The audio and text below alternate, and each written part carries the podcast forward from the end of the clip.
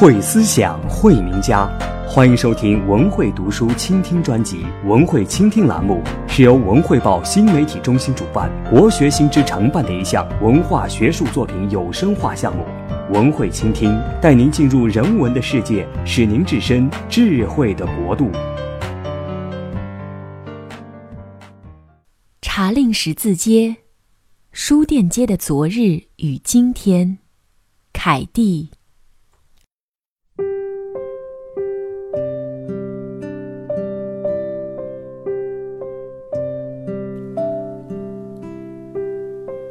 提起伦敦的书店，大家总会想到查令十字街。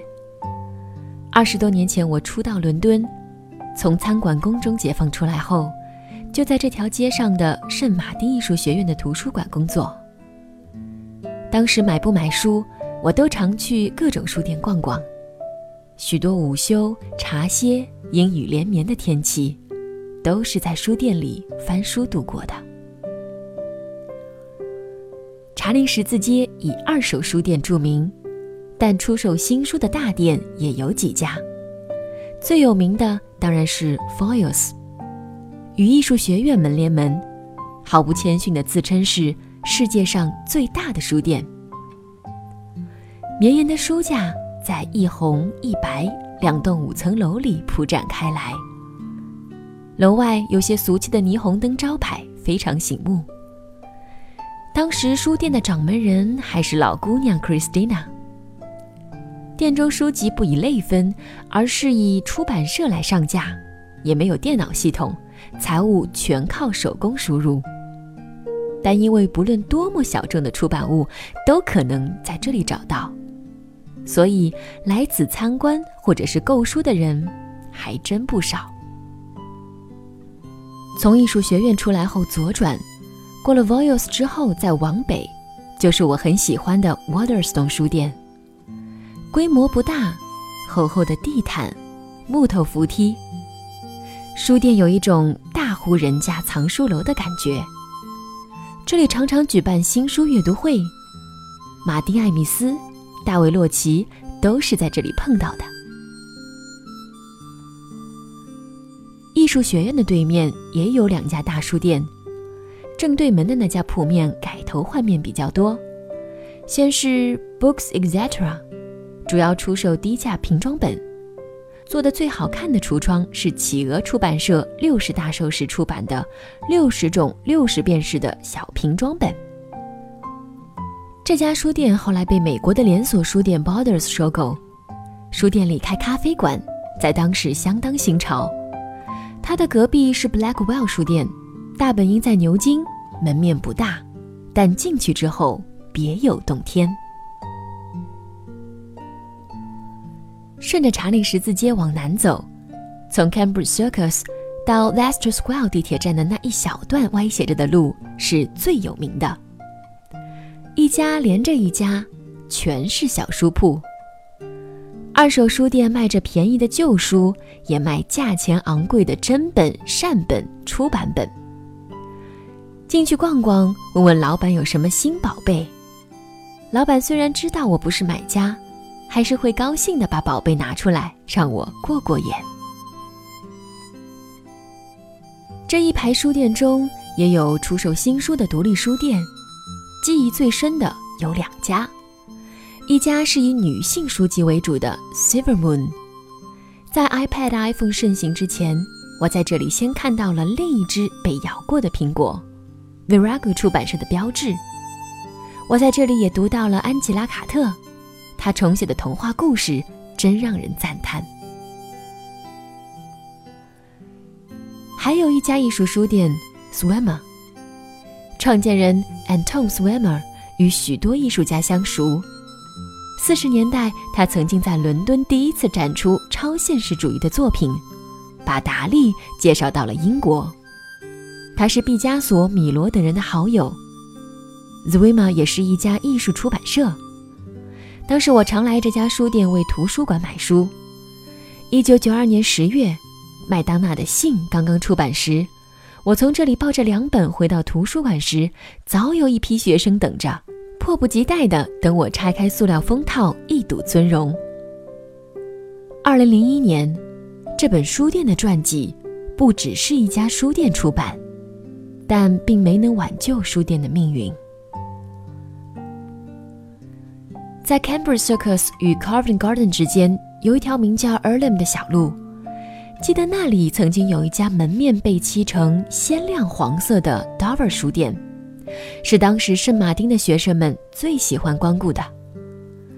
Dover 是一家美国的出版社，以复制无版权的艺术图书著名，例如希拉斐尔画派本琼斯木刻插图的 Kelmscott 的乔叟作品集。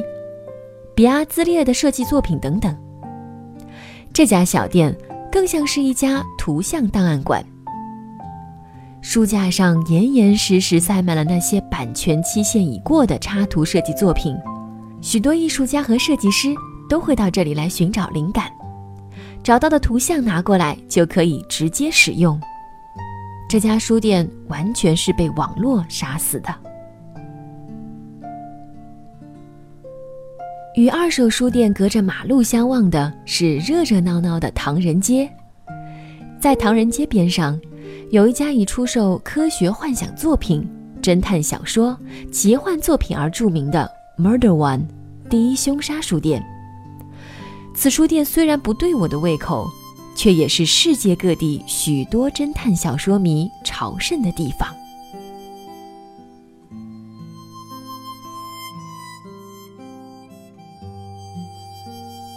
离开英国十多年后，重返查令十字街，景象已经完全不同。它的北段变成了一片工地，这里是伦敦横向铁路工程的重要枢纽之一，许多房屋被拆。工地阻挡了繁华的牛津街上的路人南下，因为工程要到2018年才结束，所以 Waterstone、Blackwell 等大书店都没有耐心在等待。迁至他处。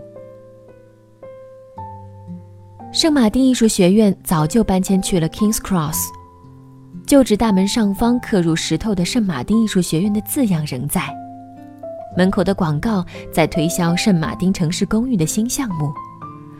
半栋楼被改建成了十三家三居或四居的公寓套房，据说每户价格至少在五百万英镑以上。以前圣马丁黑色的门洞总是流浪汉们晚上喜欢下榻的地方，永远散发着一股公共厕所的味道。现在的门口则干净多了。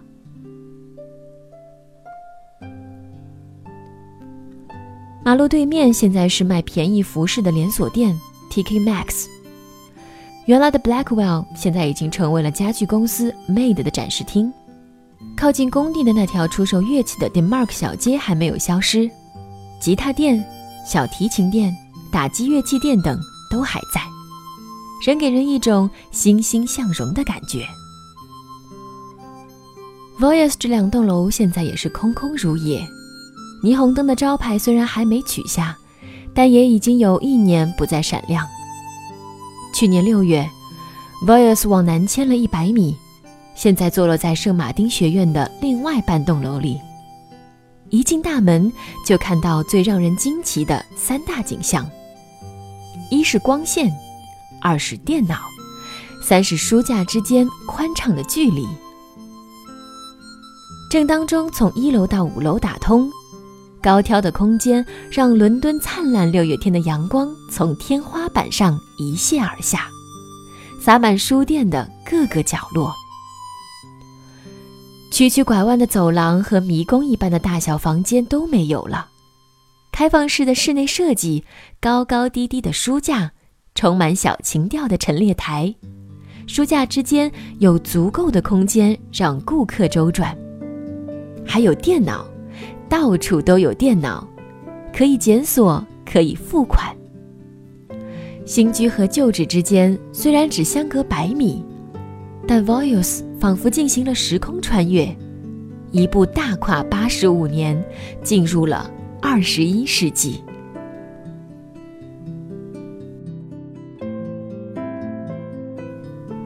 我惊诧于书店的变化，自然要抓住不太忙的店员聊天。一位操着东欧口音的小伙子指指一位老伯，说他对书店最为了解，因为老伯已经在店里供职五十年。果然，老雇员对书店了如指掌，颇有兴致地告诉我，在一九九九年，上一任老板 Christina 去世前六天，才把这一家族企业交到了侄子的手上。当时书店生意可真不咋样。销售额连年下降，大家都担心会丢饭碗。新老板接手之后，对书店进行了改革，并开了几家连锁店，书店竟然开始盈利了。幸运的是，Foyles 的房子是自己的，而且家族在城中心还有其他房产。这几年房价租金的猛涨压垮了许多书店。却拯救了 Voice。老板觉得，与其拆东墙补西墙，还不如从头开始。于是，用那两栋楼的房契换来了这半栋楼的房契。换楼之后还有盈余，就对着新楼进行了改头换面的装饰。室内面积是小了，但书籍数量并没有减少。所有的书架连接起来长达四点五英里呢。去年六月书店开张时，仪式的规模不让奥斯卡金像奖，文坛领军人物可都来了，例如名作家希拉里·曼特尔、皮迪·詹姆斯、萨拉·华斯特等等。问起老雇员他是否怀念旧店的古怪风格，是否有顾客对新店失望，他耸耸肩，摆摆手。摇摇头，说道：“当然，也有顾客更喜欢老店，特别是游客。但对买书的人来说，这里亮亮堂堂、整洁有序，当然更方便。”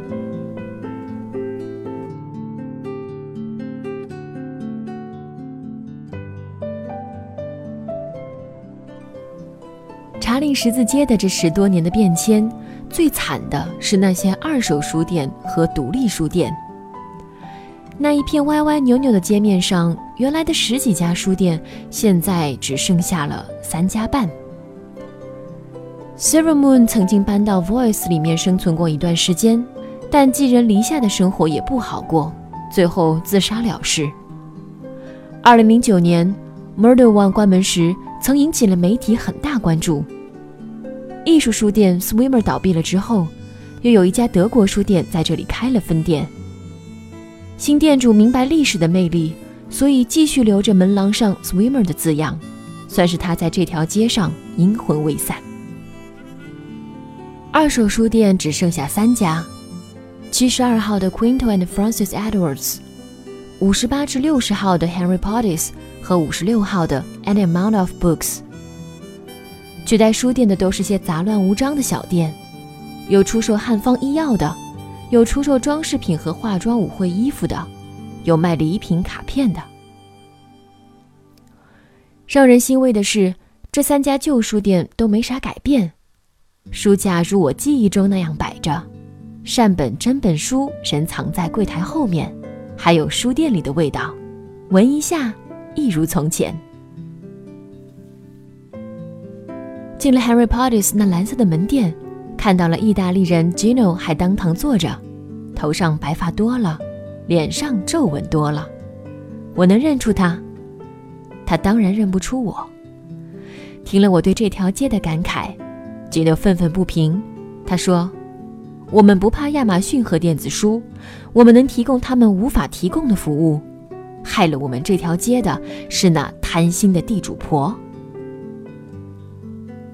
我这才明白，原来这一片都是英国住房协会 （Housing Association） 的房子。这个协会是不盈利的慈善机构，使命就是要帮助无力在市场上租房购房的人提供廉租房。住房协会的民用住房，房客可以租一半买一半；商业用房则不能够出售。查令十字街这一排店面的租金和楼上的民用住房一样，一直低于市价。但在2001年，住房协会要把店面的租金提高到市场水平，因为在他们看来，旧书店是盈利机构，如果他们不按市场价格支付租金，那么低收入人群就要对旧书店进行补贴。这当然遭到旧书商们的强烈反对，旧书店们也得到公众的许多支持，于是租金增长的额度受到一定的限制。但许多书店还是无法生存而关门大吉。说到这一片地方，吉诺充满了伤感。他说：“搬家了，倒闭了，关门了。我们这三家也只是苟延残喘而已。”抱怨归抱怨，，Gino 并没忘记做生意。听我说到对插图本儿童读物感兴趣。赶紧从柜台后的真本书架上取下两本《爱丽丝漫游奇境》。同一版本的不同印刷都有四十二张 j o t a n i o 的插图，一本是一八八四年的版本，原装封面，品相很好，定价五百二十磅；还有一本一八六八年版，封面是后来重新仿古装过的，定价为一千一百五十磅。当然，见我无力购买，他也不失望，还是一如从前对我说：“记住哦，真想买的话，学生打九折。”我笑了，这都二十多年了，你还当我是学生？隔壁那家 Quinto 书店怨言要少一些，经理 Water 说，虽然租金上涨。火车站的建设阻隔了许多路人，但这条街并没有失去书店街的地位。他还说，五六年前网络和电子书的冲击让书商如临大敌，但现在已经证明，喜欢逛实体书店的仍然大有人在，特别是二手书店，主要还是看你的店里有什么货。他说，他们在著名书城黑 on Wine 另有一家大店。每月第一个周二，他们会把新库存从那里运到伦敦来上架，门口还会有人排队等待呢。他说的果然有道理，在上周新到书籍的架子上，我看到两本装帧不错的维多利亚时代的插图本童书，定价只有几十磅，就立即帮一位朋友买下了。他们也有一本 Daniel 插图本的《爱丽丝漫游奇境》。一八八二年版，纸质稍微有点斑点，定价为三百磅。这三家旧书店还有另一番生存的技巧，就是将一部分内容不咋样但装帧尚可的旧书完全商业化，把它们打造成附庸风雅人家的摆设品，把旧书与室内装潢设计相结合。内容无所谓，书籍最重要，摆在架上好看即可。他们为会所、宾馆或私人住宅提供装饰用书，请室内装潢设计师们亲自到书店来挑书，然后成捆出售。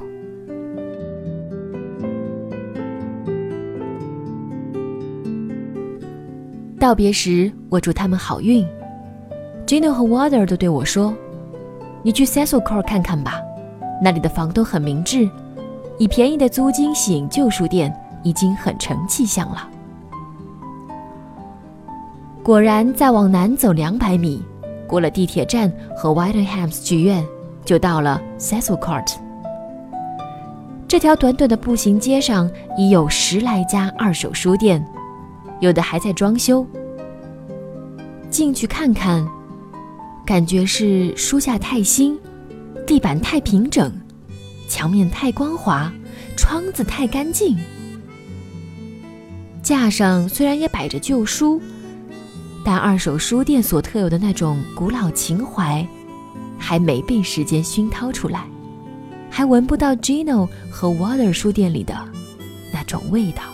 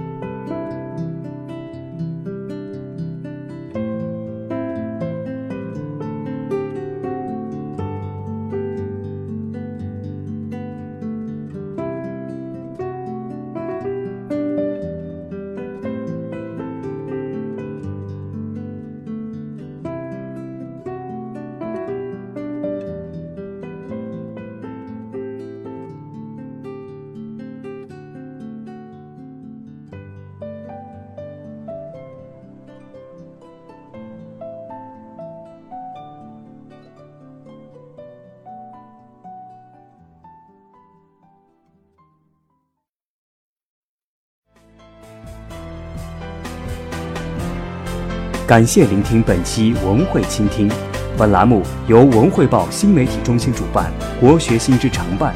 欢迎您关注文汇读书网站 whds 点 whb 点 cn，以及文汇读书的官方微博、微信，我们将向您推送更多引人入胜的大家名篇。